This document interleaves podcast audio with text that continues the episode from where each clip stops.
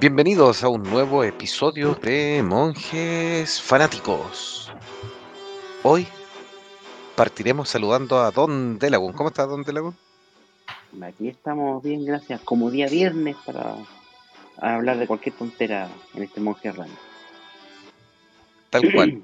¿Y Don Monje Icónico? Muy buenas noches a todos, sí. Así es, vamos a hablar de distintas cosas este día viernes. Hace rato que no hacemos un random.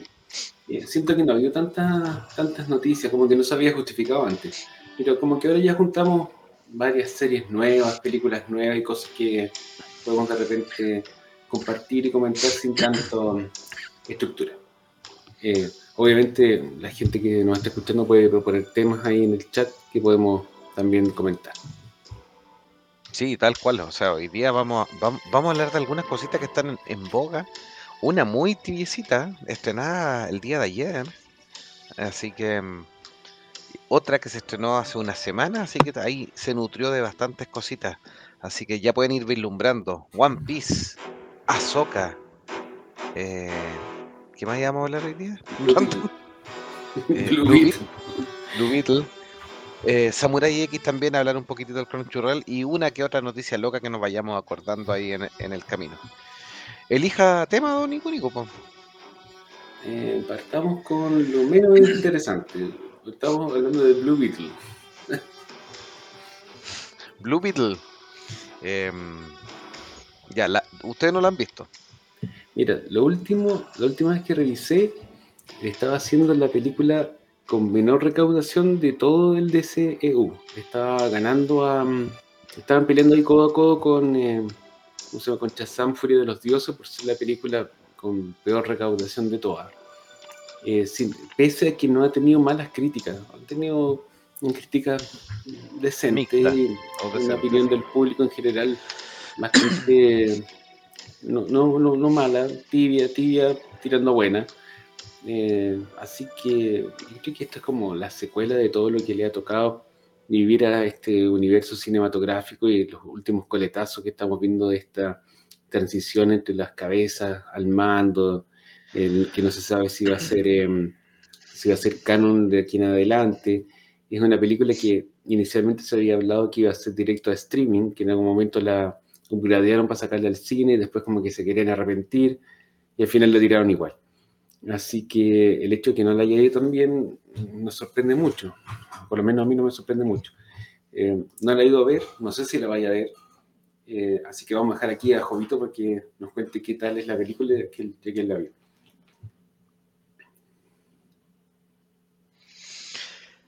Sí, a ver, em, en líneas generales, esto es mejor que Flash. Mucho mejor que Flash. Sí, ahí bueno, aprovechamos a saludar a la Veres también, antes de que entremos ya en, en terreno, que nos dice buenas, no lo voy a ver el Blue Beetle, y dice no se iba a ir limpia al decir que Batman es un fascista, o sea, Batman. Sí, es como un- es como un intento de tributo al, al mundo mexicano que funciona a ratos, es una película ordenada en relación a su, a su historia. Eh, andaba un meme ahí muy macabro respecto a, a que era la peor película y que ahora los, los latinos también teníamos una, un bodrio al cual odiar y todo. Eso era bastante exagerado, pero tenía un par de puntos bien sensatos. No es una película extraordinaria ni espectacular. La elección de, em, de Cholo Maridueñas como, como el personaje latino de Blue Beetle, Jaime Reyes, que por supuesto funciona en los cómics, no un, no un cambio que, que saliera de la nada, em, funciona bien. Es un tipo que eh, quizás tiene proyecciones para, para seguir creciendo. El tema de, Cobra Kai ya también lo tenía en la, en la retina de, de los fanáticos, así que podía prometer con, con parte del reparto ahí, Bruna Marquesina, George López, Belisa Escobedo, Raúl Trujillo y en el antagónico Susan Sarandon, que también funciona bien, eh, incluso eh, siendo justo, a pesar de que no es el mejor villano de DC, eh, funciona bastante bien, incluso mejor villano que bastante de las películas de Marvel. Em, bueno, la Vera nos dice, soy de México, pero Hispanoamérica no es México. Sí, es mucho más mexicana, por supuesto, pero trata de darle un ambiente latino. Eh, se coló, por supuesto, el tema de que aparece ahí el, homenaje al, al, al, Chapulín. Eso está en todas las redes sociales, así que no es mucho más que hacer. Y, y también parece que hubieran visto el episodio de Monje Fanático, porque son fanáticos de María la del Barrio, Marimar, María Mercedes, que eso también referencia, claro. Así que en referencia uno de hecho se, se divierte y se la, la, encuentra graciosa, así que como que relativamente eh, funcionan, así que nada, nada, que hacer. Entretiene la película, pero no va más allá. Yo creo que aquí eh, está pagando el, el, tema de James Gunn, o sea, definitivamente a este paso, eh, a pesar de que, de que Snyder fue derecho con los tipos que, que en algún minuto trabajaron justo a la, a la última colita, salvo Aquaman 2, creo que ya es lo último que va quedando de, del, del esbozo Snyder. y, y, y, Meteoro tiene razón, o sea, esto, eh, aquí a, a Gunn le van a ir cobrando este, este, este tema, eh, se lo van a seguir cobrando y no augura ningún buen, muy buen resultado, aunque él trate de, de, levantarlo. O sea, un tipo que yo creo que ahí Warner va a tener que tomar una decisión porque no, no parece. O sea, quizás, quizás esperar su primera película para ver la recepción, pero si no funciona ahí, eh, no tener proyectado mucho más allá porque parece que no va a ir por ahí la cosa. Eh, eh, es un, no, genera, no genera empatía para el mundo de C, ya está muy peleado, independiente de los fans acérrimos de, de Snyder a lo meteoro, pero no genera más empatía para, para seguirlo. El tweet para la película de Blue Beetle de James Gunn no lo pescó nadie y Snyder quintuplicó la, el nivel de visual cuando le trató de desear buena suerte. Tampoco funcionó, por supuesto, pero eh, eso, eso, eso, eso podría decir. Es una película que entretiene. Lo, los efectos visuales, de hecho, ya son la mar mejores que Flash. lo que hemos llegado, ¿no? Sí. Así que. O sea que aparentemente, por lo que tú cuentas, era una película que hubiera funcionado bien directo al streaming. Como estaba planeado originalmente. O sea, yo creo que merecía su oportunidad en el cine. Eh, se ve bien, pero. Pero en el mundo del streaming hubiera sido a lo mejor un. O, o capaz que repunte. O sea, The Flash, por ejemplo, repuntó mucho en el streaming según el mismo HBO, pero y que no le voy a poner en duda porque a lo mejor la gente dijo la película no vale la pena verla al cine, pero aquí no, de dentro hecho, de la suscripción sí. Pues. De hecho las noticias dicen que no, que al revés, que eh, esperaba Warner remontar con The Flash y que en realidad ha sido todo un fiasco, o sea, la han visto mucho menos de lo que se esperaba. Y que... que esas cuestiones, esas cifras las maneja solamente lo, el streaming, o sea, la eh, HBO Max en, este caso o Max, como se llama ahora, entonces ellos pueden decir lo que quieran y ajustarlo, el discurso a, a lo que quieren proyectar en, en, su marketing y nadie tiene la posibilidad de decir lo contrario. O sea, Pero como dices tú, es eh, sospechoso que, que, les haya ido bien, porque en realidad es una película que no generó las olas que se esperaban y que no tenía buena recepción por ninguna parte. No, pues el tema, y de hecho se filtró el supuesto final alternativo que no es más que el fin, uno de los finales que dieron con el último segundo cortado. ¿sí? y se abrió el debate de que si hubiese quedado ahí, hubiese quedado mejor, hubiese dado más posibilidades, etcétera, etcétera. Pero es un debate hueco porque a la larga sabemos que el plan de James Gunn con Peter Safran es, es, es hacer un, todo un borrón y contar O sea, aquí ya ni siquiera Ramírez sigue en el papel de Flash. O sea diciendo que sobrevivía a su propia película. O sea, sí, bueno, pero eso ya también es culpa del, del, actor, ¿no? Bueno, por eso te digo, o sea, aquí ya no podemos decir que esa película tenga algún pie o cachito donde se pueda salvar. Así nomás con Blue Beetle. Una pena. Eh, se ve que la gente que está involucrada le puso harto pino. Como dice Jovito, el, el actor, el Cholo Matibaña, tiene harto carisma eh, pudiera haber pintado para cosas buenas, pero partir así con, con un fracaso de esta índole, no sé si augura buenas cosas para el personaje ni, ni para el actor. Mala cosa. Tal cual. Saludamos a Alejandro Pereira que nos dice saludos monjes.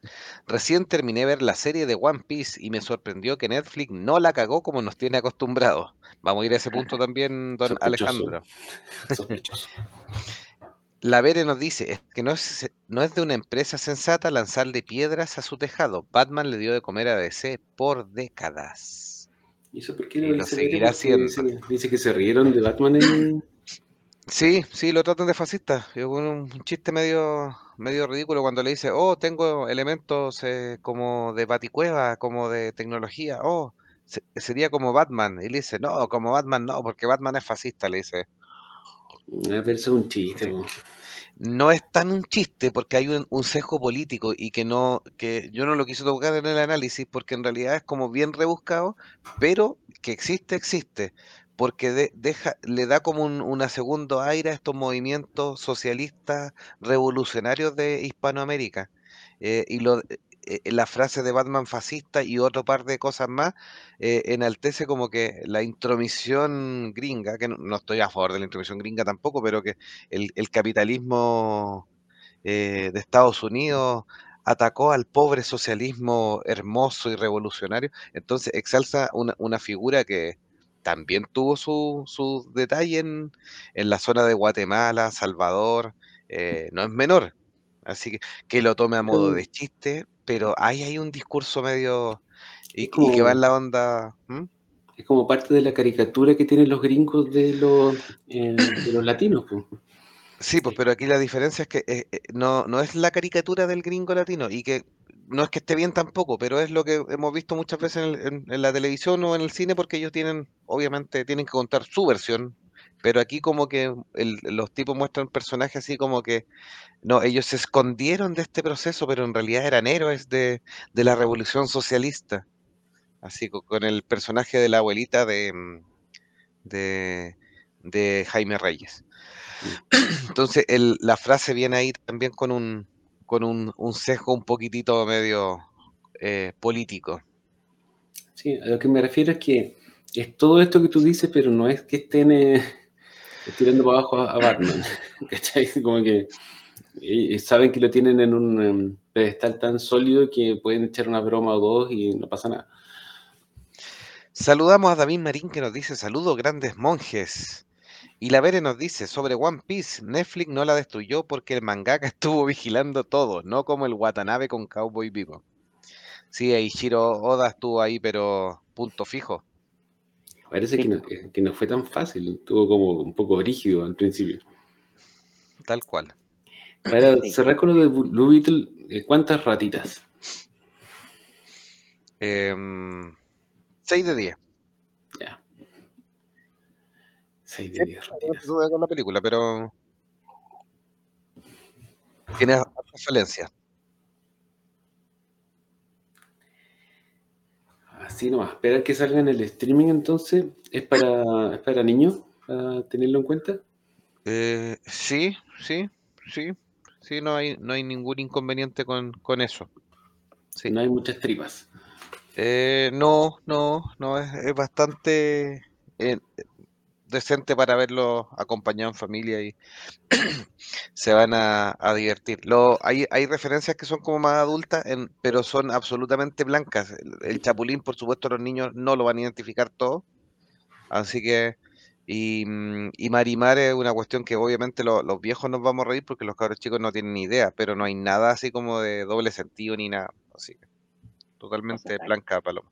Claro, está claro que esas referencias son mm, directamente del, llamémosle cariño que tenía el director por la por esas temáticas, porque la, como dices tú, ninguno de los dos es una es un tema muy moderno que las generaciones más jóvenes vayan a entender o, o hayan visto, salvo por eh, eh, traspaso oral, por decirlo de alguna forma. Mm. Tal cual. Sí. El director es Ángel Manuel Soto y es puertorricense, puertorriquense. Y al Chapulín Colorado, ahí está. sí. En el Blue Beetle. No sé si Delagun quiere elegir el siguiente tema. Pues, Eh, ¿Qué podemos hablar? A ver, no sé. ver. o sea, Hablemos de, de servicios de streaming, a ver qué tal Ahsoka. A ver, ya Ahsoka, ¿quer- querés con, con Ahsoka primero?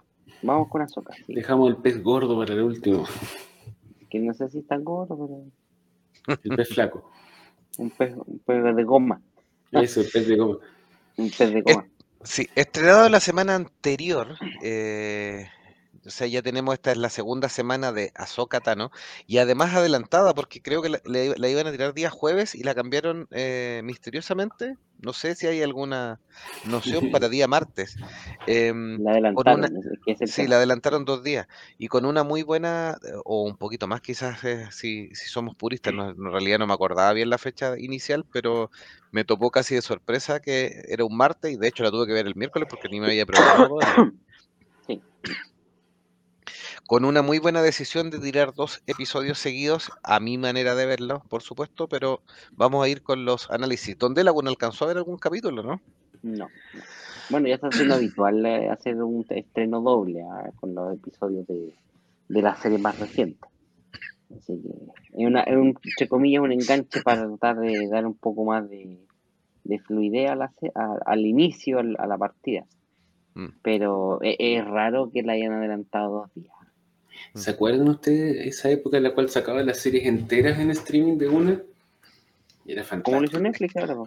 Es que Netflix es, es, es- esa es temática más de Netflix. Eh, HBO, Disney siempre han tratado de jugar con el tema de que eh, no, la gente no lo pueda ver con la suscripción gratis, eh, ni de una semana, ni de un mes. Hay algunos servicios de streaming que la han ido eliminando, pero em, como igual hay que estar pesquisando y tiene un, un límite, por supuesto, se supone que te identifica o el mail o la tarjeta si ya está puesta para la prueba gratis, pero eh, permitía mucho, mucho error. Entonces, para evitarlo y amarrarte al menos, no sé, hacerlo interesante para amarrarte por dos, tres meses, em, eh, tiran este, este esquema que lo, han, que, que lo han ido manteniendo.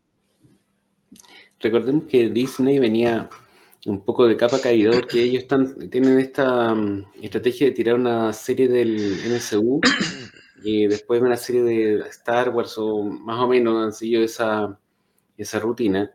Y la última serie que habían sacado era mm, eh, Secret War o Guerras Secretas, que fue bastante mm, mal evaluada, mal, con malos reviews, especialmente el final. Eh, aquí mismo los monjes le dimos duro y parejo la vez que, que la, que la revisamos. Yo todavía no veo el capítulo final porque no, no me siento motivado a invertir esa cantidad de tiempo en una serie tan mala. Entonces, el, el nivel de hype que había para, para esta nueva serie, yo encuentro que era menor de lo, de lo habitual. También hay quizás un cierto grado de, de cansancio por parte de los fanáticos, porque había como una tras otra de esta, de esta serie. Eh, si bien las series de Star Wars en general son bastante decentes, a diferencia de las películas que no son tan buenas. Eh, habíamos tenido algunas series buenas, tuvimos Andor, que a mí personalmente me pareció súper, súper buena. El- yo sé que mis co- colegas monjes no, no opinan 100% igual. Eh, después tuvimos la tercera temporada de Mandaloriano, que a mí me gustó, la encontré buena, pese a que eh, muchos fanáticos no la encontraron tan buena. Es cierto que no es tan buena como la anterior, pero igual es entrete. Uno le, le perdona estas cositas al, al mando. Y ahora salió esta, que por lo menos a mí eh, en la previa no, no me tenía muy entusiasmado. Si bien eh, se veía interesante la premisa, eh, personajes de la serie Rebeldes, que a mí me parece que es una de las series eh, buenas del- de las nuevas de Star Wars. Eh, nuevamente íbamos a tener a los Jedi, íbamos a tener unos Sith, eh, que son elementos que siempre son, son interesantes. Eh, sin embargo, después de ver la- los primeros capítulos, confieso que la serie me dejó bastante helado. Eh, la encuentro un poco aburrida.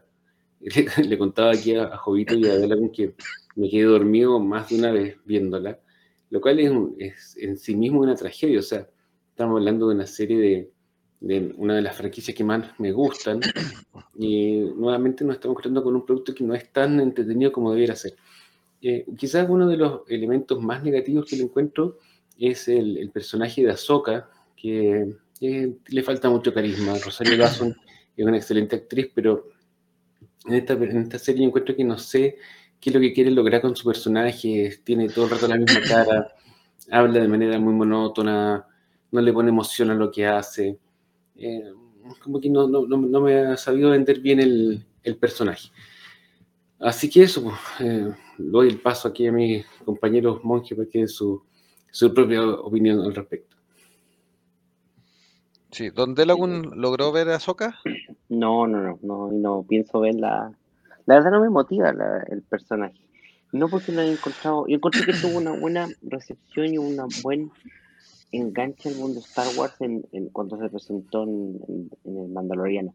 Pero considero que, si bien tiene una buena historia de base, que es Rebels, que va a explorar y ha, y ha hecho expandir un poco varios puntos del canon de Star Wars, creo que es un producto que está de más creo que es un producto que está de más, porque como bien dice un juego icónico, ya tenemos una saturación de, de productos de Disney que en realidad solamente apuntan a ser relleno.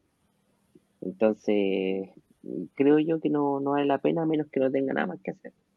Ver esto. O sea, para mí el Mandaloriano eh, fue una grata sorpresa porque introdujo algo fresco a la saga pero esto ya es como, ya, ya no es, no puede ser más fresco, porque ya es como que te gustó la primera vez el producto, empezaste a consumirlo, ya después de la cuarta, quinta vez ya es más de lo mismo, ¿no?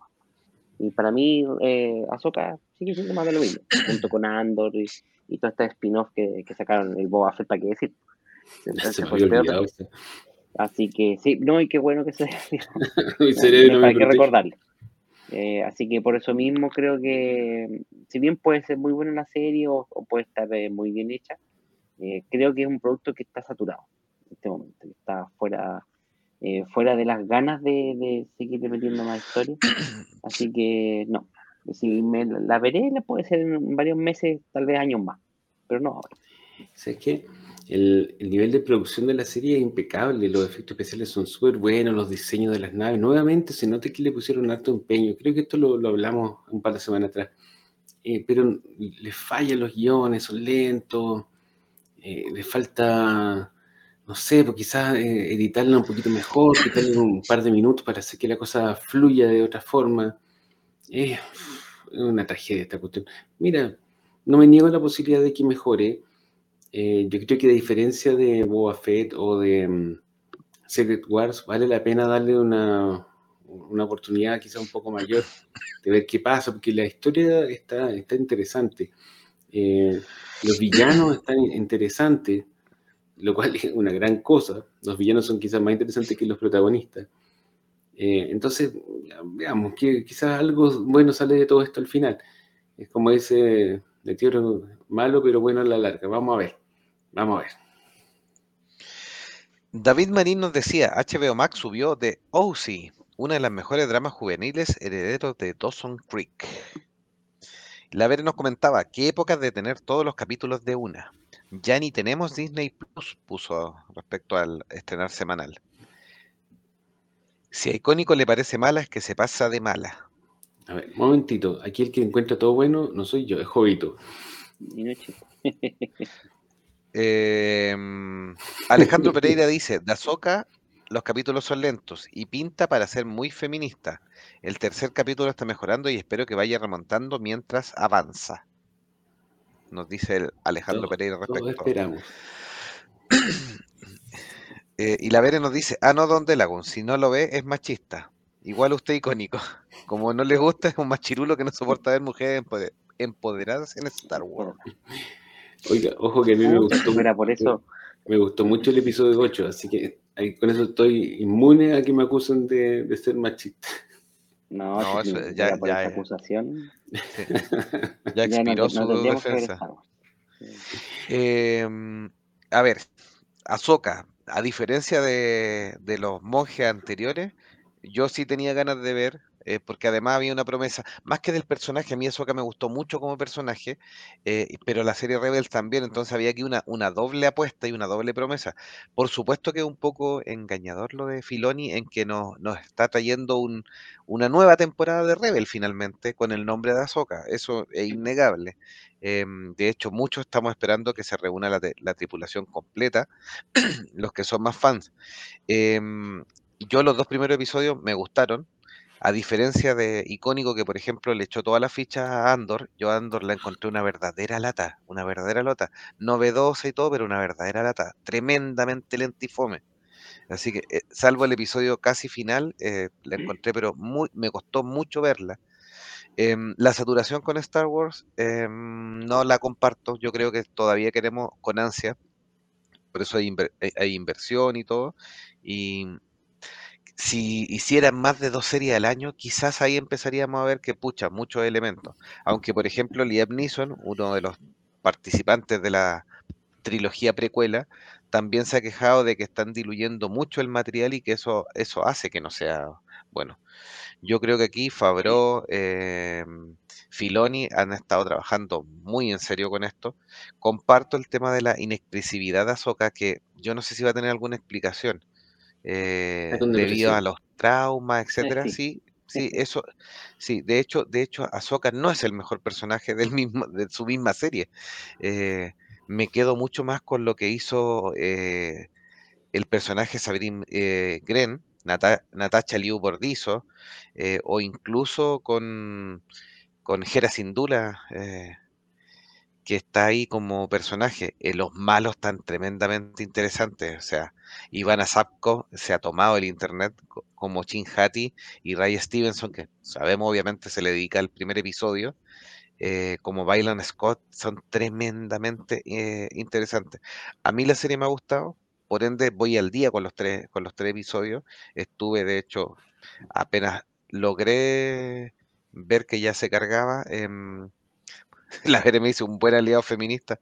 No, no, para nada, yo soy igualitario para todos. O sea, para mí todas las opiniones parten, no soy, no, no, no hago, no, no hago eso, eso menjunje político, para mí valen todas. Si la historia es buena con una mujer empoderada, espectacular, en un libro, en una serie esto.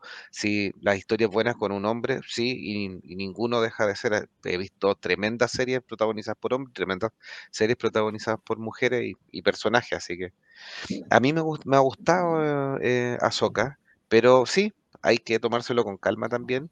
Em, lo que sí yo creo que equilibra bien lo mejor de Andor, que es una historia fresca, que la hay dentro de todo, porque a pesar de que hay un tema, como sabemos que, es una continuación de Rebel, pero es una historia más fresca para, para Star Wars, em, o utilizando elementos antiguos también lo equilibra, acción, trama, entonces tómalo un poquitito de ambas cosas. Em, el tercer episodio se va a un, a un Star Wars más de combate espacial, que es lo que nos tiene acostumbrado, para no darles más detalles, pero sí... Em, eh, eh, a, mí me ha gustado. Así que yo sí les recomiendo ver a Soca eh, y sí espero que Delagun le dé una oportunidad, a lo mejor cuando ya estén todos los capítulos, para que no se estrese, así los tiene todos juntitos y listos para verlo. Oiga, pero, eh, perdón, quiero corregir en algo, don Jovito. Usted dijo que no, no, no habían muchas series de Star Wars y, debo decirle que estaba la tercera temporada de Mandaloriano, estaba los cuentos de Jedi, estaba eh, visiones, eh, visiones también. No, por eso, pero eh, digo, con dos series, ahora Visiones. No, pero todo, lo que te mencionas son series y son todas partes del canon, digámoslo así. Entonces, por material de Star Wars tenemos bastante. Yo diría que incluso al mismo nivel de, de Marvel.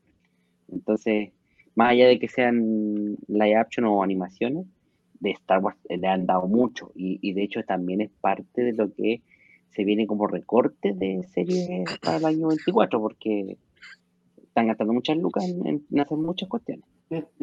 lo dijeron los manda más. Antes de, seguir con lo que está diciendo Delagun, bueno, volver a decir lo que dijo Jo de los, villanos que son bien destacados, eh, la Ivana Sagno y Ray Stephenson, que es un actor bien conocido de roles secundarios en otras películas. Yo lo recuerdo de la serie Roma, donde hacía de Titus Polo y que falleció hace poco, falleció después de que terminó de filmar esta serie. Y no se ha dicho de que falleció, no era tan joven, pero tampoco era tan viejo. Así que es una pena. La, serie incluso se la habían eh, dedicado. Y lo que había dicho de él, de que están haciendo recortes en Disney más, hay ruido por ahí en, las redes de que le está yendo bastante mal en cuanto a, a recaudación. No se sabe bien si es porque están eh, tienen menos suscritos de lo esperado o, porque se habían fijado una meta demasiado alta e irrealista y algún grupo de inversores habría demandado a, a Disney por eh, estar haciendo como una especie de lavado de dinero dentro de sus propias subsidiarias, como que están haciendo series para Disney Plus, o sea, esa es la acusación. y se nombró como, por, eh, por, ejemplo, esta, ¿se acuerdan este del el Doctor Milagros que hicieron, pero, no, el Doggy Hauser que hicieron, pero en Hawái? Que lo, lo comentamos, que era una niña, sí. ¿A qué se le había ocurrido hacer eso? Bueno, esa serie, por ejemplo, dicen lo, que hicieron esta demanda, que la hicieron para Disney Plus, pero le cargaron el presupuesto a ABC, como para hacer que Disney Plus aparezca con puras ganancias, en vez de tener pérdidas, porque aparentemente está teniendo pérdidas. Y eso puede ser porque el producto que están haciendo no es tan bueno como eh, debiera ser. No sé, esto es un tema que está recién em, partiendo, vamos a ver qué pasa. Eh, hay harto ruido de que los servicios de streaming no le está yendo tan bien eh, post pandemia. Eh, probablemente más de alguno va a desaparecer, lo cual yo creo que no sería para nada malo, porque hay muchos. Y estaría bueno que se empezaran como a fusionar y que al final terminemos con un par, ojalá, de servicios de streaming que compitan y para no tener que estar repartido entre 10 como hay ahora. Sí, sí, lo que pasa es que lo que tú mencionas, que tú mismo de la noticia, es más grave porque incluso la noticia hacía relación a que este tipo de conductas raras de la producción partirían desde el hecho de que eh, estaba manejando los números para hacer atractiva la plataforma Disney durante su primer año. Entonces, por eso eh, el, hecho de ocultar los costos de inversión en muchas producciones para, hacer que ganan plata en vez de las pérdidas que realmente habrían sufrido. Entonces, pérdidas que ahora no se pueden ocultar porque ya, ya han sido demasiadas. Así que eso también refleja un poco, tal vez, la calidad de las series que, estamos, que hemos estado viendo, porque ¿para qué estamos con cosas? Eh, el mejor ejemplo ha sido Secret, Secret Wars, que se esperaba, porque el material de origen era bastante bueno, una calidad de historia importante y que fuera trascendente para lo que se supone que era el, canon de los superhéroes de Marvel y, esta cruce que hay ahora entre series y películas. Pero en realidad termina siendo un bodrio que yo creo que al final va a terminar siendo eh, eh, prácticamente borrado de, toda la continuidad. ¿Por qué? Porque es mala nomás. Ni siquiera porque aporte algo, porque es mala. Entonces, ¿por qué, porque tratar de generar hype con, con estos productos para que la gente a su vez se suscriba? Y si tú lo ves desde el punto de vista del catálogo, que lo hemos mencionado nosotros mismos en otros programas, Disney Plus no es el que tiene el mejor catálogo, pese a tener series muy reconocidas y material muy reconocido de, antaño sobre todo. Pero actualmente no tiene una buena producción de, series. De hecho, Netflix le vuela el trasero en términos de, cantidad de producciones y de, pero a, nivel de calidad muy distintas también pero mucho más, eh, es mucho más de inversión porque al final Netflix fue más visionario en el sentido de apostar por tener su propia productora y generar su, su propio contenido antes de seguir dependiendo de, de, estos temas importantes. Y Disney se, ha confiado de tener grandes marcas, pero, pero son solamente marcas, porque a nivel de productos vamos reciclando lo que ya teníamos. Mira, Netflix, aparte de tener su estudio, ha invertido mucho en series extranjeras buenas y le ha dado el palo al gato con, por ejemplo, estas series coreanas, que Netflix está lleno de series coreanas y han sido boom. Y eso es una, una, una, una, mirada muy previsora por parte de ellos, porque ellos empezaron con este tema de los coreanos cuando estaban recién poniéndose de moda y ahora las series más vistas son casi todas coreanas. En cambio, Disney, como muy bien dice Delagun, aparte de tener un buen catálogo, no tiene mucho más, porque no, no sacan series todo el tiempo variadas, sino que sacan, como habíamos visto, su serie de Star Wars, su serie del MCU, alternada, y eso sería todo. Incluso se dan el lujo de dividir el catálogo en Disney y Star Plus, que yo creo que es una estafa, debería ser un solo servicio y pagar una sola vez en vez de tener que pagar dos veces. O sea, ellos se, se creyeron fueron quizás demasiado optimistas con que con solo su catálogo iban a triunfar. Y yo te digo que el catálogo que tienen es tan bueno que casi, casi lo, casi lo logran. Pero eh, partieron bien y ahí quedaron. Y ahí estamos. Yo no he cancelado la suscripción a Disney Plus porque a los niños les encantan las series animadas y las películas de Pixar y las películas de Star Wars, las clásicas, mis hijos las ven todo el tiempo. Pero si no fuera por eso, yo lo hubiera cancelado hace rato, para quedarme con los otros servicios que tienen muchas más producciones interesantes todo el tiempo. Por eso te digo, Netflix estuvo a punto de caer en ese tema cuando era eh, el único servicio de streaming, básicamente, y eh, apostaba por, la, eh, por los grandes estudios para su catálogo. Pero cuando vio que estos grandes estudios también querían entrar en este negocio de los streaming porque era rentable y, obviamente le iban a quitar los derechos a Netflix, ellos se, eh, o sea, podrían haberse quedado los laureles tratando de volver a negociar y al final mantener los derechos, pero hubiesen tenido este problema. El problema de, depender de ciertas marcas importantes nomás, que si no generan mejor contenido o, o, contenido más fresco, o provocan una saturación, como el caso de Marvel, eh, afectaría negativamente al servicio streaming. Yo creo que lo que tú describiste con Disney Plus y la estafa de Star Plus eh, es perfectamente lo que Netflix ha sorteado con esto de tener cientos de producciones buenas, más o menos, y otras desafortunadas. Mm. Pero a la larga va a apostar por contenido original y, más variado.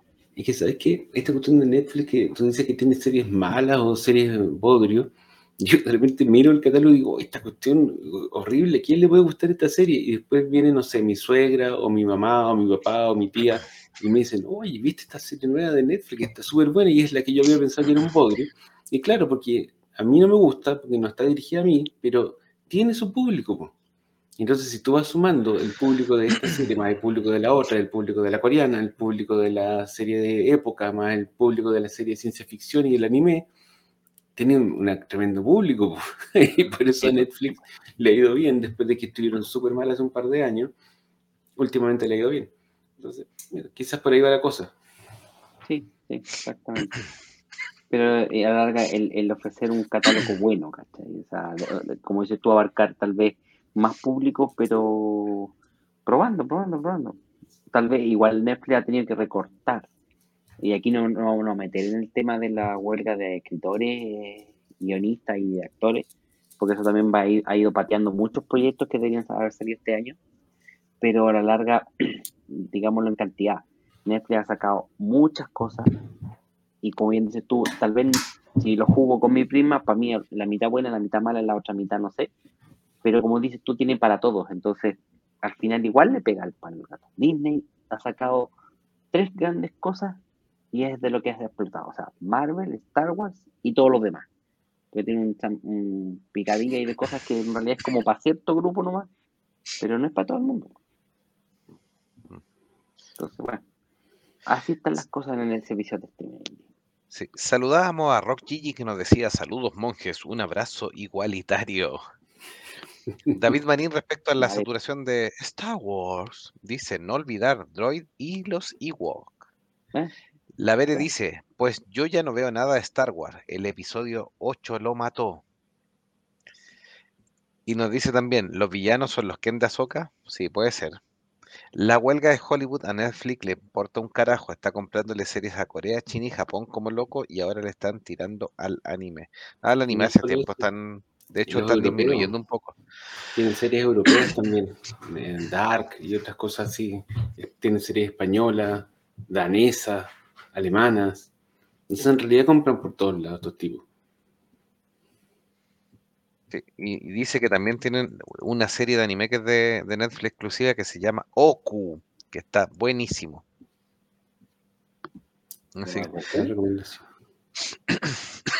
Netflix le, apostó harto al anime hace dos años atrás, em, pero este año eh, disminuyó como un 20% su, su, su inversión respecto al anime no, no por dejarlo de lado, sino que trató de priorizar un poco más la calidad y le ha funcionado porque tiene varios de los que están catalogados como buenos animes de la temporada, a diferencia de otras que a veces que como que nos pegaba un chorreo de otras cosas, em, parece que le ha ido achuntando, pero todavía está bien fuerte el tema del anime para Netflix.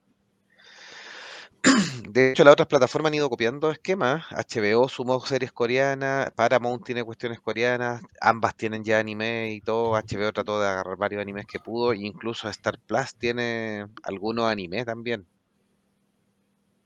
Prime Video también. Sí, Prime Video, sí. Sí. Que Prime Video fue, fue como uno de los primeros copiadores y que también han, em, son un poco de repente en menos, pero sacan también bastante material a pesar de todo. Y le han achuntado, por ejemplo, con algunas joyitas, pues si el mismo tema de The Voice eh, es una serie que sabemos que cuando vuelva a aparecer va a explotar. Han fallado, sí, porque los anillos de poder son la rueda de la... mm, ¿Cómo se llama? la- No le voy a decir la Rueda rueda de la del fortuna, tiempo. la rueda del tiempo. Pero tú dijiste que era buena. Sí, a mí me gustó la, la primera temporada, no es espectacular, pero entretiene. Y, y ahora viene una segunda y, y bueno, esperemos que sea buena. No sé si ya la estrenaron o está en eso. Y hay algunas cositas que tú también has visto que, no sé, pues... eh, Invencible. Estamos, eh, sí. Bueno, Invencible, sí. Se la hemos recomendado a, buena. a, a- a Meteoro. Que aprovechamos de mandarle un saludo aunque nos tiene medio abandonado. Sí, tenía ahí compromiso el, el señor Meteoro, ¿Qué puede ser más importante que estar en el podcast? ¿cierto? Sí. En noticias random, y obviamente a, a raíz de la huelga, ya lo adelantó Delagun, pero un montón de series del Disney Plus sí se van al 2024. Eh, la Vere dice, Prime Video tenía a Kosu no Honkai, súper recomendada. ¿Eh? Kosu no Honkai, no sé cuál es, a ver. La voy a buscar al tiro. Sí, para tener una idea, por último, de repente el, el mono lo he visto. No, no lo, este no lo he visto. Kosu no Honkai. Las relaciones tóxicas existen, dice. De lo mejor de la temporada, sí, tiene bastantes eh, datitos del mundo del drama. Así que ya, lo vamos, lo vamos ahí a, vislumbrar cuando tengamos unas ventanitas. Em, ¿Qué más? Em, bueno, eh, ya de Laguna había adelantado los retrasos de Disney, está varias series que se van a pasar al 2024. Eh, Star Plus también cancelaría How I Met Your Father, tan solo después de dos temporadas se cancela Sí. esta serie que le, pusieron hartas fichas, pero parece que no funcionó. No. No el, spin-off. O remake. Igual dos temporadas es dos temporadas, es dos temporadas más de lo que yo pensaba que iba a durar, así que no Que, no existiera. Sí. Y también respecto a Jim Caviezel, que ha estado bastante en la palestra en el último tiempo, cuando estuvimos hablando de Zone of Freedom, eh, sigue en la palestra porque, por supuesto, avisó que venía la pasión de Cristo, resurrección. Y an- antes que se rían, porque efectivamente eh, eh, es de esas películas que yo no entiendo cómo pueden tener una segunda parte. Biblia 2, la venganza. Sí. Pero después me acuerdo cuando se empiezan a burlar de que, ah, que de, de la religión, esto ta- también me acuerdo, pensando, para ser justo, del señor Ridley Scott que quiere hacer un Gladiador 2. Sí, Pero da lo mismo No sé cuál de las dos es más. Gladiador es una historia absolutamente fantástica, pero se supone que la pasión de Cristo se supone que para un grupo importante de la población mundial está basada en una historia real. Entonces, ¿de dónde va a sacar una segunda parte? No sé. No sé. Yo, yo A lo Gladiador mejor va a ser en el futuro. que La segunda avenida, Claro, una Bueno. de ciencia ficción. Muy bien. va a llegar en una cúpula así pilucho y va a decir, dame tu ropa. Y después va a llegar el protagonista y le va a decir, ven conmigo si quieres vivir. Sí, de, de hecho, de hecho ya tiene eh, Mel Gibson, estaría trabajando con Jim Caviezel para empezar a grabar el 2024, los primeros meses del 2024, y no obstante, además dejó ver que era, era posible que incluso hubiera em, eh, una, una historia en dos partes, o sea, ni siquiera solo una película. Así que Chúpate. In- incluso algunos dicen que sería un viaje de Jesús revisando reinos extraterrenales. Ya. ¿De cuál se fumó Mel Gibson? Así que... Bueno. Mira, y después No- nos reímos, no- algunos se rieron del easter egg del Chapulín Colorado por los Beatles. Hay cosas peores. ¿Sabes qué? Me río un montón y capaz que sea el mega éxito de taquilla el próximo, el próximo año. Sí, ahí dos va. años más. Mira, para la rama conspiranoica, esta de alienígenas ancestrales, no, no sería raro. Oye, ¿les parece si pasamos al siguiente tema? No nos quedamos pegados. Sí, no, por supuesto, sí. sí. Era- eran algunas noticias media random para ir, pa ir a- a- eh, compartiendo. No vamos a hablar de Blancanieves, porque esa, esa- en esa ocasión quiero darle paso a Meteoro para que explote y todo. Sí, dejémoslo un día solo, lo hacemos como un extra. Sí, porque extra. cada cosa que he leído de Blancanieves es cada una peor que la otra. Sí. Así que, Y lo peor es que lo dice la protagonista, ya ni siquiera es un tema de fans tirándole mierda a la, no, pro- eh, y, la y- protagonista. no, no, y, y ella como que la, la, la pobre niña que hicimos pedazos, me- no incluyo, en- con el tema de la sirenita porque no cuadraba, Ah, sí. porque esto, mil cosas, con razón o sin razón, creo que la película es una mugre, pero más, más encima. Pero la niña por lo menos era, era mm, un poco más sensata como persona, era como, bueno, yo agradezco poder hacer este papel, espero que entregue, entregarle un, un papel que les guste y todo, eh, lo cual a lo mejor no es lo que uno buscaba para esa, para esa actuación, pero por supuesto habla de una mejor calidad humana, pero esta, esta niña, la Rachel Zegler, ha hablado tanta barbaridad con respecto a Blancanieves que en realidad el día de mañana cuando la suban a la palestra no va a tener ninguna defensa y espero no comerme las palabras, pero eh, en, en su minuto cuando la película le vaya como el ajo y sea horrible, esto a decir, la culpa la tiene con la tipa, con ese eh, nivel de, eh, de altanera de que quiere mostrarnos su propia versión de Blancanieves. Y ahí, y ustedes dirán, ¿y no tiene derecho? O sea, tiene todo el derecho del mundo. Y también todo el mu- mundo tenemos el derecho de criticarla.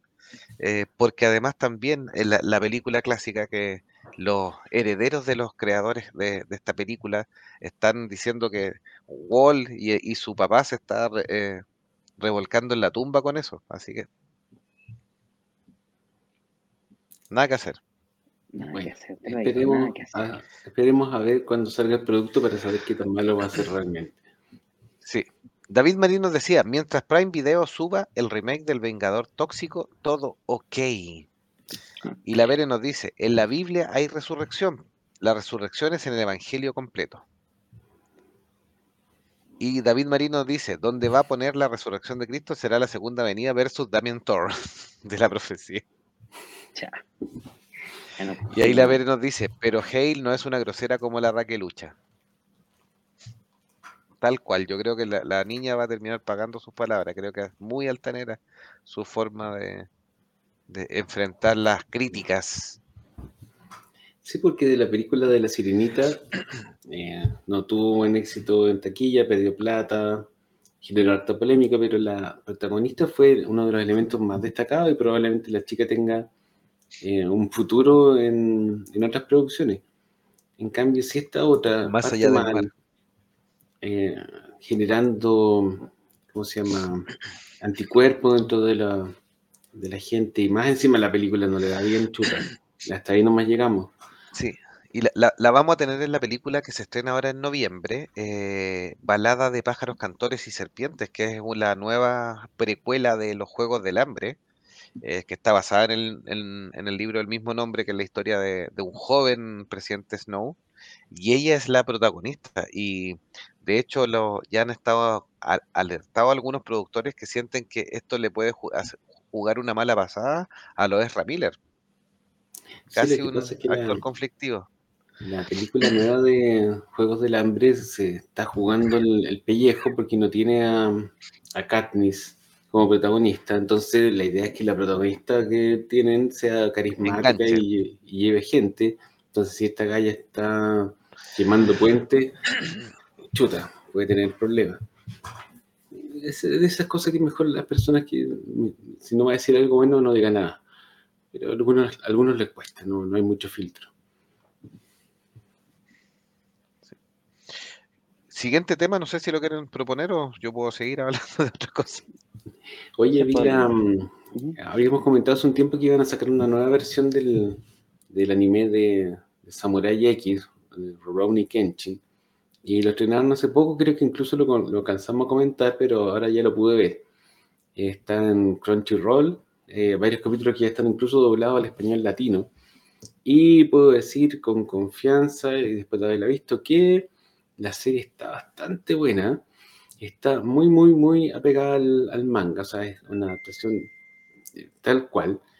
Eh, lo cual, en general, yo lo considero como una, algo positivo, porque la serie original, si bien la recordamos con mucho cariño, eh, tenía mucho filler, mucho relleno, muchos capítulos que no, no servían de nada. La serie nueva se nota que no tiene un presupuesto así exorbitante, o sea, no esperen una animación como otras series de anime eh, más, adinerada, eh, pero yo encuentro que la gente que la ha hecho ha sabido gastar bien las lucas, porque si bien hay algunas escenas que se ven un poco tiesas, eh, cuando vienen las escenas de pelea donde realmente se tienen que, lucir, lo han hecho bastante bien. Las voces no son ninguna de las voces originales, pero están bastante decentes. Las voces en español latino también me parecieron buenas. Y eso, pues vamos bien. Eh, la estoy viendo con los niños, que no habían tenido la oportunidad de, conocer al personaje antes y están muy interesados y motivados. Verdad les encantan los samuráis, andan jugando los palitos con espada, lo cual para mí es la máxima señal de que la serie es, un éxito. Eh, no vamos a hablar de los antecedentes del creador del manga, porque ya lo hablamos en un capítulo y dijimos que había que separar el, el, autor de la obra. Así que eso. No sé qué, qué opinan ustedes. Eh, yo, yo, la, yo la estoy siguiendo. Eh, voy como en el penúltimo episodio, así que eh, a mí me ha gustado. Así que sigo extrañando la canción que no tiene nada que ver con Samurai, nada que ver con espada, es absolutamente ridícula, pero para mí siempre será la canción de Samurai X, Pecas, ¿ya? o Sobakatsu. Sokabasu. Sobak, eso mismo. y que sigue siendo espectacular y todo.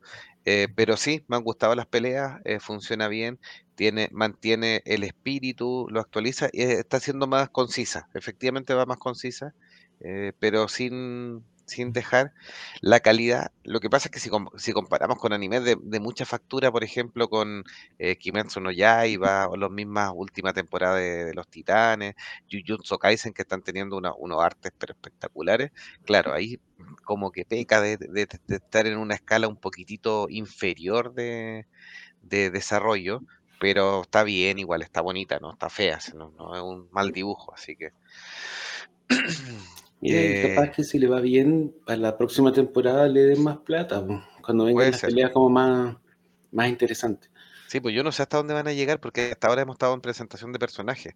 Em, como estamos viendo capítulo a capítulo, uno obviamente le come más la ansiedad. Antes, cuando sabían que estaba ya un montón hecho cuando llegó acá, era, era más fácil saber que, lo que iba a venir. van en el capítulo 7, si no me equivoco. Y vamos en el volumen 3 del manga, porque como mis hijos no quieren saber lo que viene, me, han pedido el manga y lo están leyendo al mismo tiempo, lo cual también es un plus, que están leyendo. Y están adaptando como dos o tres capítulos por volumen. Y la serie completa tiene 28 volúmenes, o sea, tendríamos como para 56 capítulos, eh, quizás más. Eh, las temporadas en Japón son de 26, tendríamos por lo menos tres temporadas. No, o sí, pero, pero ojo que hay varias series que, son, que se quedan solo en 12 capítulos. Eh, de hecho, la primera temporada de Spy por Family fue de dos, solo 12 capítulos, así que... Puede ser, pero si fuera si fueran 26, tendríamos eh, todas las chimuchinas que hay antes de... Um, tendríamos todo, todos los capítulos iniciales de la primera temporada, tendríamos toda la saga de Chicho en la segunda temporada y tendríamos la, la conclusión, la saga de Onichi, del Tencho y todo eso en la tercera temporada. O la sexta temporada, si, dependiendo si lo hacen, como dices tú, de, de, 12 capítulos. Estamos igual proyectando mucho hacia el futuro, depende obviamente cómo la vaya la serie en cuanto a la audiencia y todo, pero eh, yo creo que ha tenido buen boca a boca, he escuchado algunos comentarios y el, hecho de que la están doblando al español, yo creo que le va a asegurar una buena audiencia, por lo menos acá en Chile, donde hay hartos, hartos fanáticos. Sí. La Vere nos decía, yo no había visto Samurai X hasta el sábado pasado, que mi sobrina la estaba viendo. Vi volar un brazo y ahí me enganché. Está hablando de la película. La película yo vi la película en Netflix. La primera es buena. sí. Sí, pero disponible en Crunchyroll entonces semana a semana está en emisión en este minuto eh, el vagabundo, el destajador, Rorouni Kenshin o Kenshin Himura. Buena, buena serie. ¿Le parece si vamos al plato fuerte? Dejemos a Don Delagun que haga su análisis de One Piece. El, el Juan Piece. Dele con el Juan Piece. Se le fue el audio Don Delagun. No se escucha. Comerciales, vamos a comerciales. comerciales. ya.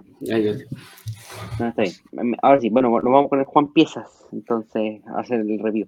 Bueno, como bien saben, Netflix estrenó el 31 de agosto, el día de ayer, en la serie Live Action del reconocidísimo anime de Ichiro Oda, conocido, llamado One Piece, esta búsqueda del tesoro único del pirata Gold B. Roger. Eh, y tenemos a los personajes de acción en carne y hueso, en acción real ahí. Así que ya sabemos un poquito de la historia de Netflix con respecto a las adaptaciones de anime en particular. No nos vamos a referir a este de adaptaciones, sino que de anime.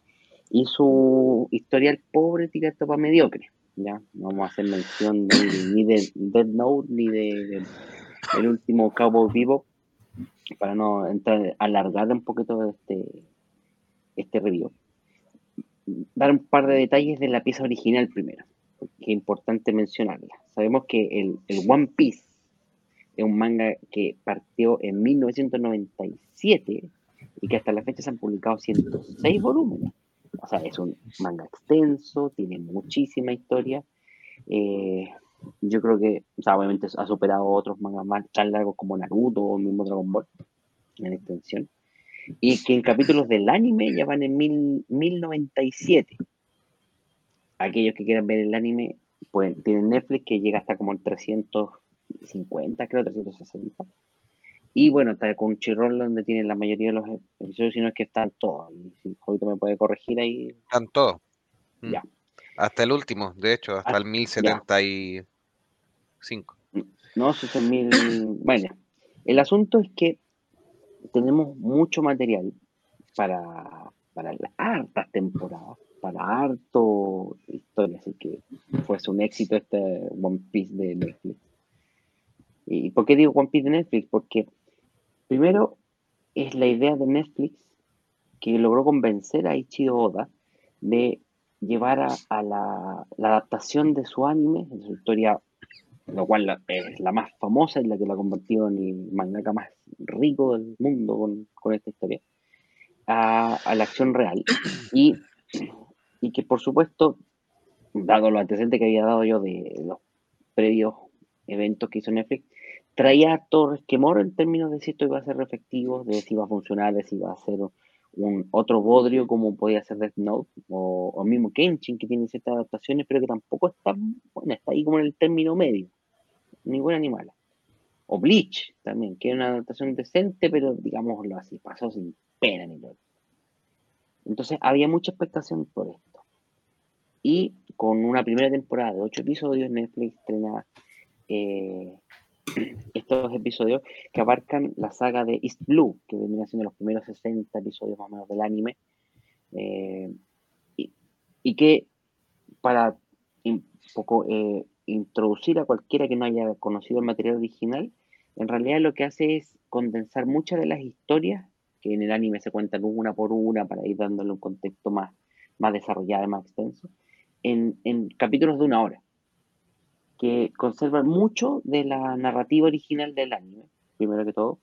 Segundo, no caen en lo que es muy fácil de producir, que es una especie de sensación de cosplay mal hecho.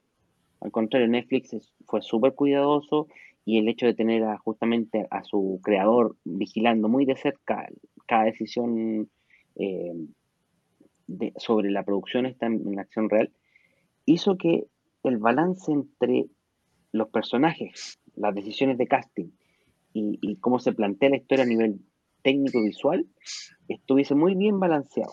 Es decir, tenemos los efectos clásicos de, Monkey D. Luffy, eh, haciendo, estirándose, haciendo grandes eh, hazañas, que son irreales obviamente en, en, la vida de carne y hueso, pero que no se ven ridículas, que no se ven absurdas, o personajes como el payaso Boogie, el pirata Boogie, que, que podría verse ridículo, esto un, un payaso pirata, pero que en realidad no, no, o sea, está muy bien adaptado del anime, que, en el anime, en, en dibujo uno no nota esa, esa, sensación de que fuera raro, sino porque al ser dibujo uno no se extraña de estas cosas tan rebombantes o tan absurdas.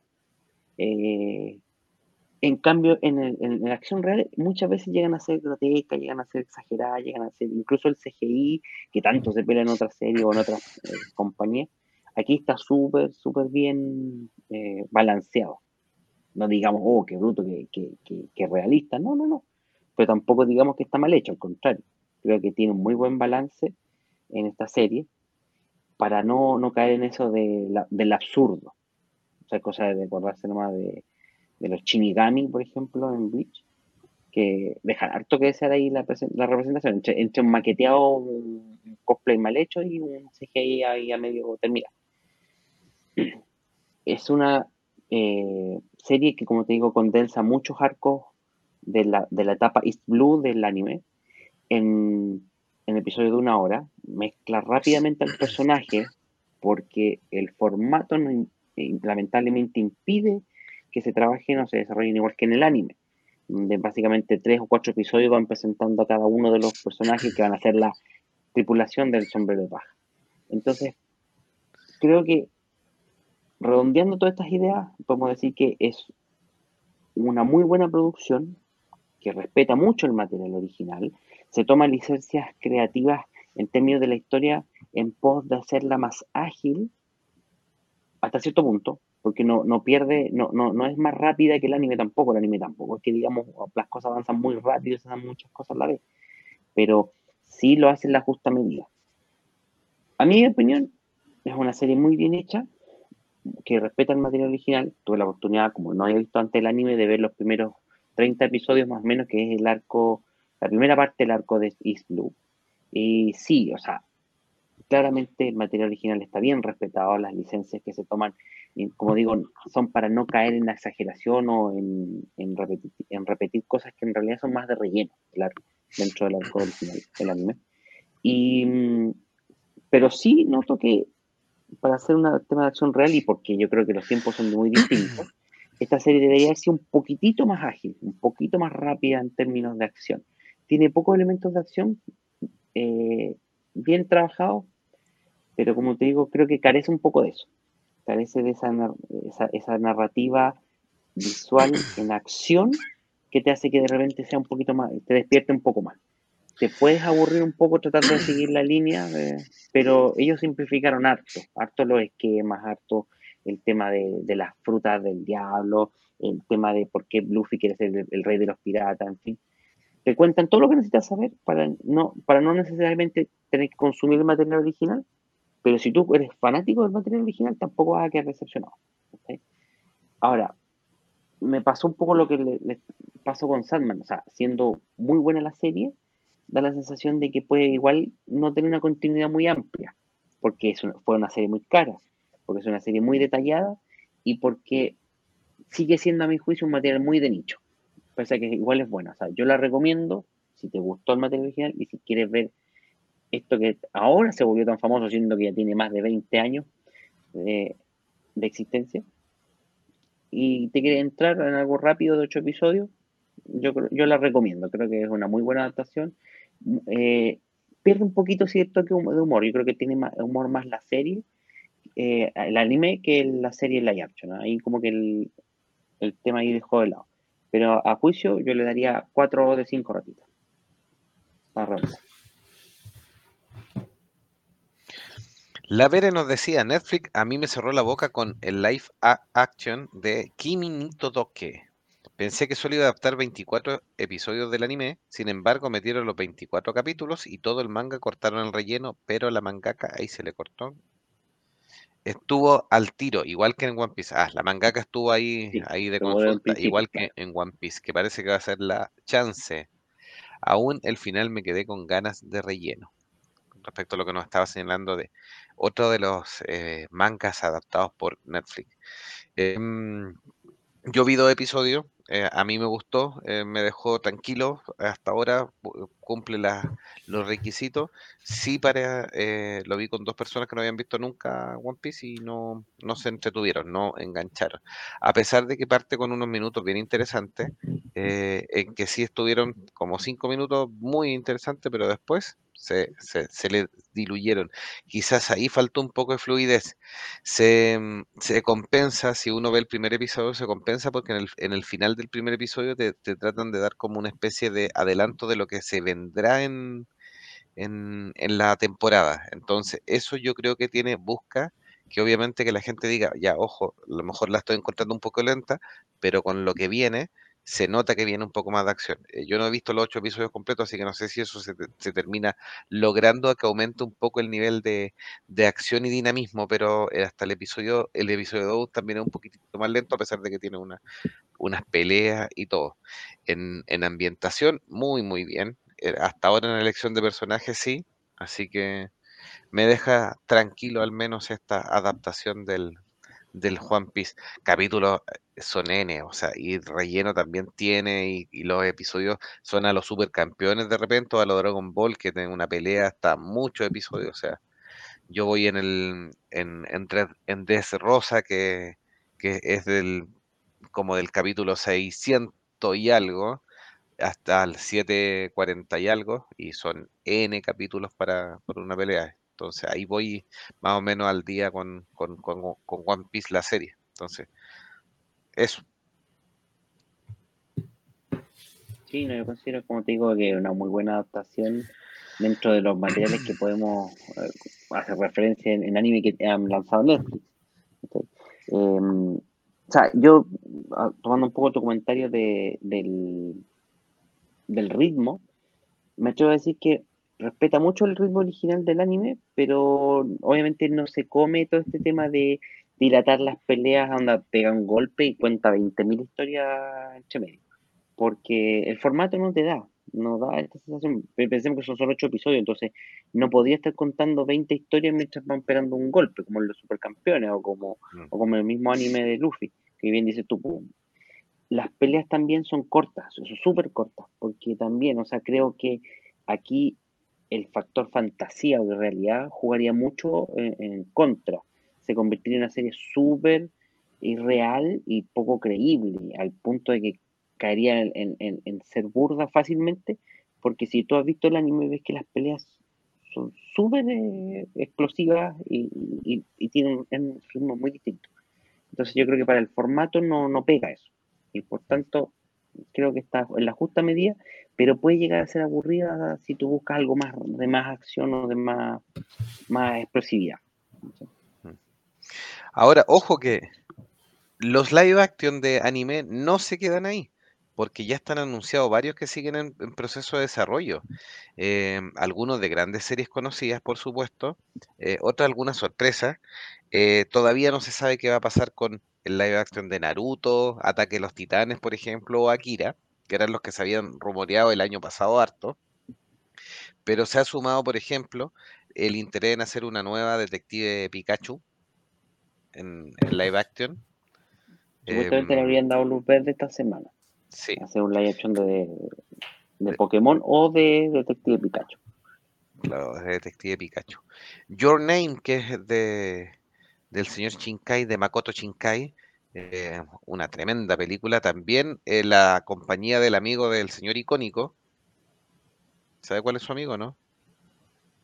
Gigi Abrams. Bad Robot. Bad Robot, la compañía de Gigi Abrams, se hizo con los derechos de este, de este tremendo éxito de Makoto Shinkai, que es Your Name, que es una historia de amor, pero con viaje en el, en el tiempo. Es una película, yo la vi. Sí. Rara, extrañamente la vi. Eh, queda súper bien para un anime, pero ¿qué va a hacer una película de eso? Mm. Sí. Igual es como de J.J. Abrams, así como con, con, misterios y cosas, viajes en el tiempo.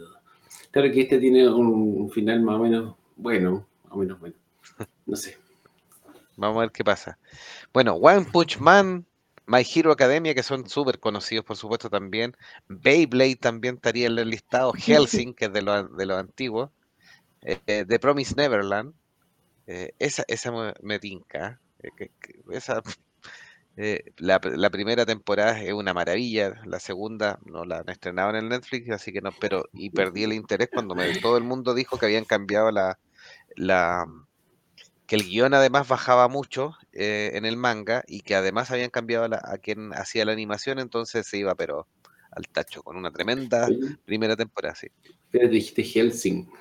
Sí, Tienen que empezar a preparar ya toneladas de, de sangre para, para la adaptación. sí, No sí. sé si se preste mucho porque tendría que ser una cuestión demasiado ultra violenta para que sea una adaptación fiel del, del manga. O tendría que transformarlo entero y quedarse con la premisa nomás.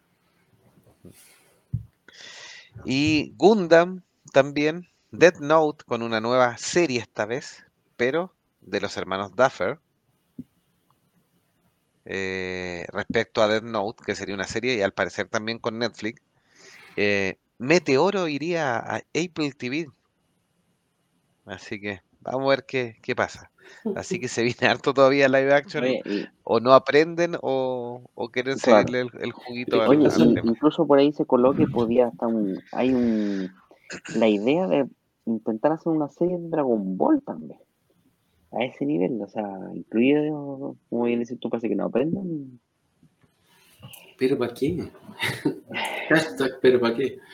Pero ustedes serían capaces de, de sostener eso. No hay por dónde, pero bueno. O sea, incluso me tinca, me tincaría más que hicieran un remake del anime de Dragon Ball, modernizándolo y haciéndolo un poco más ágil, como para audiencias más actuales, que hacer un live action. Yo creo que no, no se presta para el formato, definitivamente no. Y mientras tanto, Robotech, nada, ¿cierto? De No, Robotech ¿para no se sabía nada, nada. ¿Para qué? Bueno, no sé si tienen más noticias. No, no hay ni siquiera noticias de las posibles producciones recortadas de Disney. Bueno, hablando de este tema de los recortes presupuestarios para el 2024. Dicen La que una que ya también. estaría. ¿Ah? Y la huelga. Y la huelga. No, pero por ejemplo hay una que ya estaría caída así casi al borde de la cancelación, que es, es, eh, Blade, que fue el primer proyecto que se anunció y Blade parece que fue, es uno de los que va a morir. Y de las que sonaban un poco más interesante, porque hay un montón de Mm. series que tienen en carpeta que no calentan a nadie. Tienen esta serie Echo, tienen la de Agatha Harkness. Son cuestiones que si la- las que pintaban buenas de- defraudaron, esas que pintan malas, no quiero ni imaginarme qué es lo que nos van a, a entregar. Claro que sí. Claro que sí. Se estrenó también esta semana eh, Gran Turismo de jugador a corredor eh, de- con Neil Blomkamp. Tiene muy buenas críticas, muy buenas críticas en todos lados. No sé, así que no digo horrible si no la he visto tampoco. No sé, yo no he ¿Viste visto, pero dicen que. No, di- yo leí varias críticas que no era otra mala adaptación de videojuego. Mira, la, es Así de esas películas que la premisa es tan mala que es difícil imaginarse que el producto sea bueno, pero parece que es una película decente, por lo menos una película decente. Sí, eh, Neil Blomkamp está detrás de la dirección de, de la película, así que eh, le ha ido muy, muy bien a nivel de críticas en, en varios lados, así que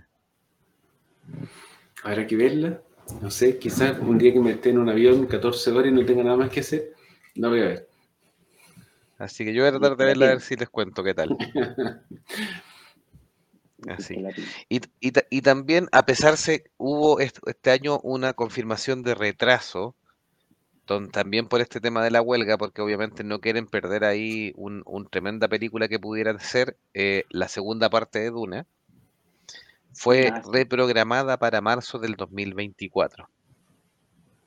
Estoy cachando que nos vamos a quedar sin pega los monjes por esta cuestión del paro de los guionistas. ¿eh?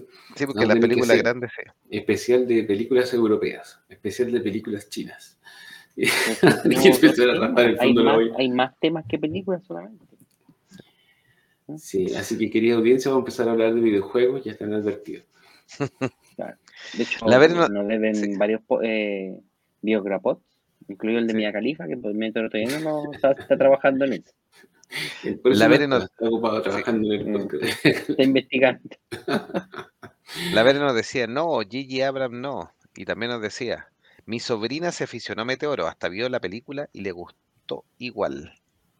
Yo no he visto la película que- de Tiro, pero todo el mundo dice Eh. que es re buena. Pero es ligera, si no es mala tampoco. O sea, no digamos, ay, qué bruto el tremendo producto. Y dice, pero sí, ligera dice, pasar la tarde. sí, dice que su hermano se va a ver loco con Beyblade. Sí, las, dos ulti- las dos últimas noticias que tengo, que tengo para cerrar, bueno, Denis Villeneuve eh, quiere terminar con una trilogía para ser el Mesías de Duna y con eso se despediría de Duna, que ya está avisando que no seguiría más adelante con, Está bien, con las adaptaciones porque dice que el resto de las películas son demasiado esotéricas. O sea, el, el Mesías de Duna cierra la trilogía bien. Podrían hacer hijos de Duna y Dios Emperador, que todavía son bastante aterrizadas, y está ahí nomás. Del resto, olvídese. Eso. Y también ya confirmado, que ahí yo creo que haremos un especial porque está totalmente en la línea de monjes fanáticos. Para el 2 de noviembre, estreno Cinco Noches de Freddy, La Pesadilla. Mm, Five Nights at Freddy. eh, con Josh Hartenton en, en el papel principal. Sí. Su- Tiene que hablar de todo el lore de ese juego primero. por supuesto. pues. Sí, eso, eso tiene conspiraciones, tiene lore, tiene historia oculta ahí en el internet. Así que Tenemos que hacer un especial de que conspiraciones 3, 4 y 5. Y, y después meternos con, con eso. tenemos para- sí. Bueno, Su- hijo- si su hijo, su hijo no son no son fanáticos de, de las cinco noches de Freddy. No, no. No, Juegan No, juegos no. decentes ya. claro, no lo ubican y todo, pero no, no, no lo he dejado que se meta mucho en eso. Aparte que Sí. igual tiene a hacer más mula que otra cosa. Son los videojuegos de calidad. Actualmente están jugando este, el, el juego del, del ganso innominado. Muerto de la risa. Sí. ¿Vieron, ¿Vieron el trailer en todo caso, no? Eh, no. ¿Vale la pena? No, no, es que está, está bastante decente, si yo por eso lo estoy comentando ahí, la- lo traigo ahí a la, a la, a la palestra esta, esta película que se estrenó el 2 de noviembre, que ya avisaron estreno. Incluso se, se planea poner en preventa y todo, así que tiene una buena gama de, de fans ahí y se ve bastante decente. Tiene un buen arrastre. Es que, es que la temática no pareciera ser mala y de hecho podría tener un buen arrastre como película de terror. Más allá de los fans de la Más allá del juego. del juego, claro. El juego creo que tiene como cuatro o cinco partes, si no es corto. sí, Pero en sí podría tener, podría ser una buena premisa si está bien llevada al cine, claro. sí, parece Vamos a ver. Vamos El- a ver. El, el actor no es tan desconocido, de hecho el protagonista de los Juegos del Hambre, pues así que veremos a ver qué, qué sale de eso. Capaz que se ve la sorpresa, dices tú, de la temporada de Halloween. Sí, puede ser. Más que eh, La Monja 2, que también tiene buena, buena recepción. Y más que también. eh, em, ay, se me olvidó. Creyentes. em, ya me voy a acordar. Y es la, la más clásica, El Exorcista Creyentes. Oye, la, estamos preparando un especial de películas de terror más o menos modernas para Halloween. Jovito está preparando una lista. Sí, Quizás pudiéramos compartirla con, los, con la audiencia antes para que, para que las vean. para que se puedan echar una miradita, sí. Para que se la tengo para la otra semana y también la ponemos la-. Sí, en el Facebook Pero ahí lo, y lo podríamos transmitimos. buscar una de esas y verla. Compartir hace rato que debemos un- una, una sesión de cine compartida. ¿no? También puede ser. Tenemos Sí, hartas opciones para el mes de octubre. Sí, puede ser. Eh, la Ver estaba proponiendo uno, lo vamos a dejar anotadito porque es bien interesante, la biograf el biograpod de Jim Henson. ¿Ya? Vale. Totalmente anotado. Y dice, también está confirmada una segunda temporada de She-Hulk. ¿Qué valor? Disney le gusta perder. Y que parece que los únicos que no les gustó fue a nosotros. Puede ser. La Puede ser. No sé si tiene alguna eh, noticia más random que esta. No, yo creo que ya hablamos de todos los temas que teníamos que hablar. eh, peleamos harto. Al final no encontramos casi nada bueno esta, esta sesión, solamente Kenshin. Ah, bueno, y One Piece, porque a ustedes les gustó. Cuatro de cinco ratitas. Sí, sí, vale la pena. Así que. Bueno, y, Highlander también sigue viento en popa ahora que dicen que Henry Cavill se va a volcar a, tratar de sacar la mejor posible después de que se le cayeran algunos otros proyectos, así que estaría ah, de cabeza con Highlander. Sí. Y ya saben, solo puede haber una, así que no hagan secuela, por favor. Depende, depende. Si los fanáticos responden con buena taquilla, van a estar dispuestos a hacer una segunda. Sí, puede ser. Tal cual. Ve para creer. ¿Algún otro mensaje o despedimos a este monje random número 16 de Monjes Fanáticos? No, ya saben ya que se pueden sumar ahí a la Fundación Monjes Fanáticos a través de Patreon.